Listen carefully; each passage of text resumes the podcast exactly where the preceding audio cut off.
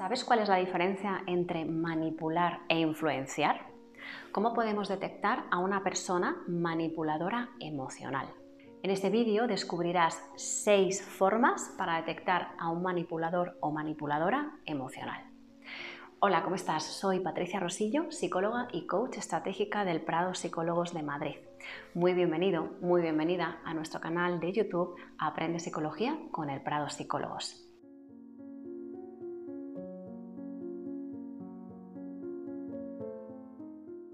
Simple vista puede parecer complicado diferenciar entre manipular e influenciar, pero ciertamente no lo es. La manipulación psicológica implica acciones de distorsión mental y de explotación emocional con la intención de ejercer un control sobre otra persona y tiene como objetivo obtener algún tipo de beneficio propio sin importar las consecuencias sobre esa persona constituye una forma de maltratar psicológicamente. En cambio, la influencia saludable sería un fenómeno social que busca la situación de win-win, es decir, una situación en la que todas las partes ganen. Y además, en ella se decide libremente buscando el crecimiento de ambas partes. La persona manipuladora emocional por el contrario, se aprovecha de su víctima, generando un desequilibrio de poder que usará a su propio favor. En este tipo de relación es una relación asimétrica de ejercicio de poder, en el que siempre, siempre hay un claro ganador o ganadora, que es el manipulador o la manipuladora emocional, y un perdedor o perdedora, que es su víctima. ¿Y cómo podemos detectar a un manipulador o manipuladora emocional? Presta mucha atención a estos seis rasgos que te ayudarán a detectar a las personas manipuladoras emocionales. El primero es el egocentrismo. Las personas manipuladoras no suelen pensar en lo que su víctima necesita, ni en lo que siente ni en lo que desea. Estas personas poseen una perspectiva egocéntrica del mundo y anteponen continuamente sus intereses y sus necesidades a la de los demás. Segundo, la falta de empatía. Las personas que manipulan no se ponen en el lugar de los demás. Son poco empáticas con los problemas y las necesidades de quienes les rodean y en los casos más extremos ni siquiera ven a los demás como personas, sino como medios para alcanzar sus propios objetivos. Tercero, la irresponsabilidad. Las personas manipuladoras suelen huir de la responsabilidad. No asumen las consecuencias de sus propios actos y no creen que aprovecharse de las debilidades de los demás sea algo malo. Aunque lastimen, dañen a otros, no sentirán remordimientos. Cuarto, el maquiavelismo. Las personas manipuladoras suelen puntuar alto en los rasgos de maquiavelismo. Esto quiere decir que son expertas en crear escenarios y dinámicas que fomentan la intriga, la rivalidad y los celos. Quinto, la facilidad para detectar las debilidades ajenas. Estas personas son muy hábiles para detectar las debilidades de los demás, para usarlas en su favor. Se aprovechan de la sensibilidad emocional y sobre todo de la amabilidad, pues saben que es más fácil manipular a personas sensibles y dispuestas a ayudar. Sexto, la capacidad de darle la vuelta a la tortilla.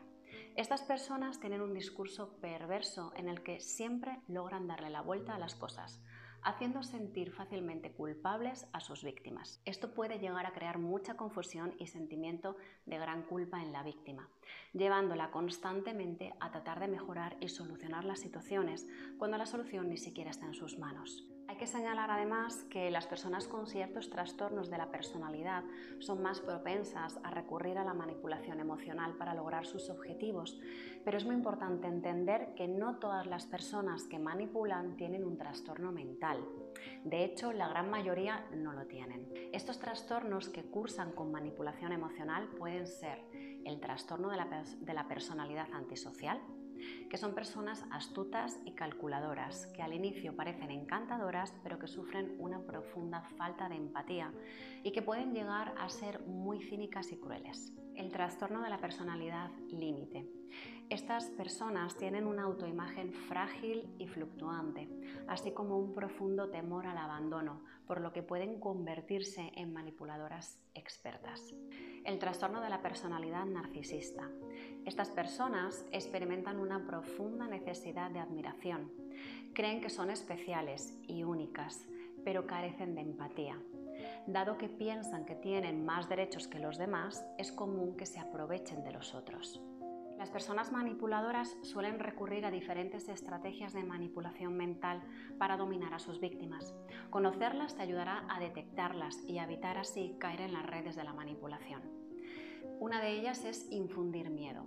Es una de las estrategias de manipulación mental y emocional más usadas y más eficaces.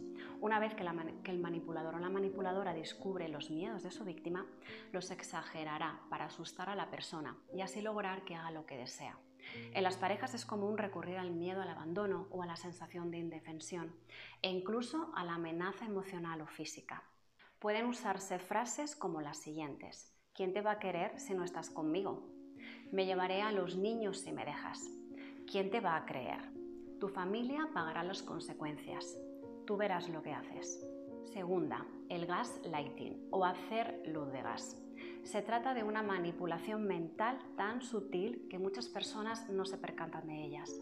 Básicamente el manipulador emocional se dedica a minar la autoconfianza de su víctima, distorsiona la realidad para adaptarla a su visión de lo que está sucediendo. En los casos más graves, la víctima incluso llega a dudar de su memoria, de su cordura, ya que el manipulador o la manipuladora no tiene escrúpulos en cambiar los hechos y mentir para generar dependencia constituye una forma de maltrato psicológico. Por ejemplo, hacer como si nada hubiese ocurrido después de haber tenido una fuerte discusión o un enfado, sin llegar a resolver nada. Decir cosas como, eso son cosas tuyas, no pasó así, te lo estás inventando.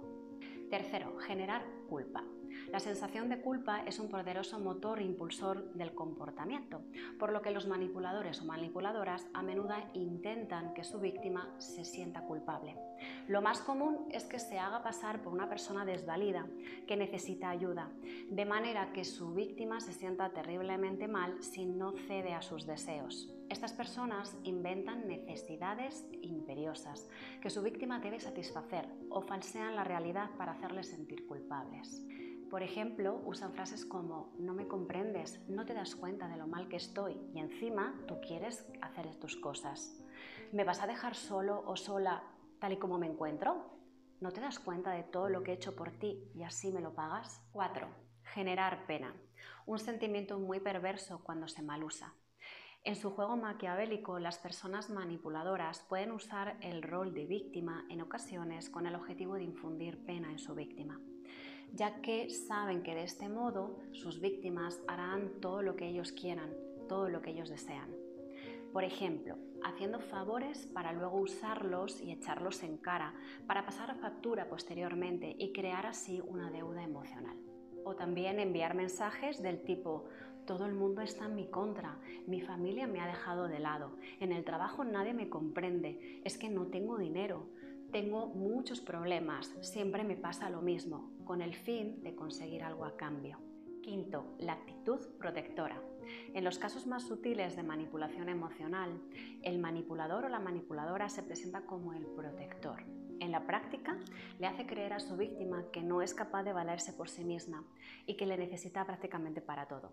A cambio de esta protección, que puede ser económica o emocional, el manipulador o la manipuladora le pedirá que se adapte a sus deseos. De esta forma, la protección se convierte en un control total, generando una relación profunda de dependencia. 6. El castigo. La persona manipuladora emocional casi nunca recurre a la violencia física. Su violencia es más bien psicológica. Por eso castiga a su víctima cada vez que no cumple sus deseos y sus exigencias. Este castigo puede adoptar diferentes formas, desde las humillaciones verbales y los sarcasmos hasta un tratamiento silencioso que implica obviar completamente al otro, soslayar sus necesidades emocionales y negarse a afrontar los conflictos, manteniendo de esta manera el control de la situación. La manipulación psicológica en las relaciones de pareja es mucho más difícil de detectar, ya que el vínculo emocional que existe impide analizar la situación con objetividad, además de que poseemos muchas creencias y conceptos erróneos sobre lo que es el amor en la pareja y lo que no es, y lo que es una relación de pareja sana y equitativa. Sin embargo, este tipo de manipulación tiene consecuencias nefastas, ya que no solamente corroe las bases de la relación, sino que suele provocar una profunda falta de confianza en la víctima. El manipulador o la manipuladora emocional en la pareja suele despreciar los sentimientos, las opiniones, los deseos y las necesidades del otro, para anteponer o imponer los suyos. Como resultado, es usual que la víctima experimente frustración, resentimiento o una profunda insatisfacción con la relación.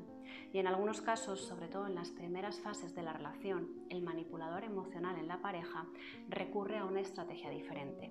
Realiza demostraciones excesivas de atención y de afecto con el objetivo de que la relación progrese más rápido. Con esta táctica, el manipulador crea una especie de vértigo emocional en su víctima que le impide pensar y le empuja a tomar decisiones con las que no se siente suficientemente cómodo o cómoda. Cuando esa persona intenta echar el freno, el manipulador le recriminará su falta de compromiso y de entrega. Uno de los principales riesgos de la manipulación psicológica en la pareja, sobre todo cuando se extiende a lo largo de los años, es que el manipulador o la manipuladora termine absorbiendo la personalidad de su víctima, generando una relación de profunda dependencia en la que ostenta el poder absoluto. De hecho, muchas de las personas que han salido de relaciones de larga duración en las que han sido manipuladas experimentan lo que se conoce como la pérdida del yo, es decir, una sensación de no saber quiénes son y por tanto una falta de autoestima muy grande. Por ello, uno de los pasos en su camino de sanación emocional implicará descubrirse nuevamente a sí misma o a sí mismo y reconstruirse de manera sólida y segura. Esperamos que esta información te haya sido útil y si hay algo que te haya resonado con tu situación actual, recuerda que no tienes por qué sufrir más. Puedes pedir apoyo y salir de la situación dolorosa en la que estás. Te invito a ver también este otro vídeo donde descubrirás los 8 pasos para frenar a un manipulador emocional. Por aquí tendrás el link. Nos vemos en el próximo vídeo. ¡Feliz día!